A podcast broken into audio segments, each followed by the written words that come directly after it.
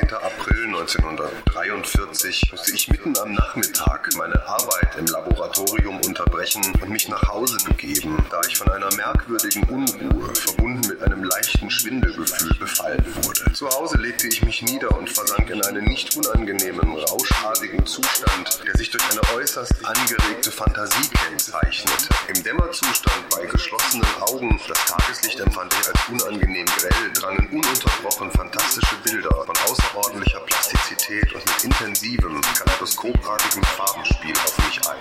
Auf mich ein. Nach etwa zwei Stunden verflüchtigte sich dieser Zustand.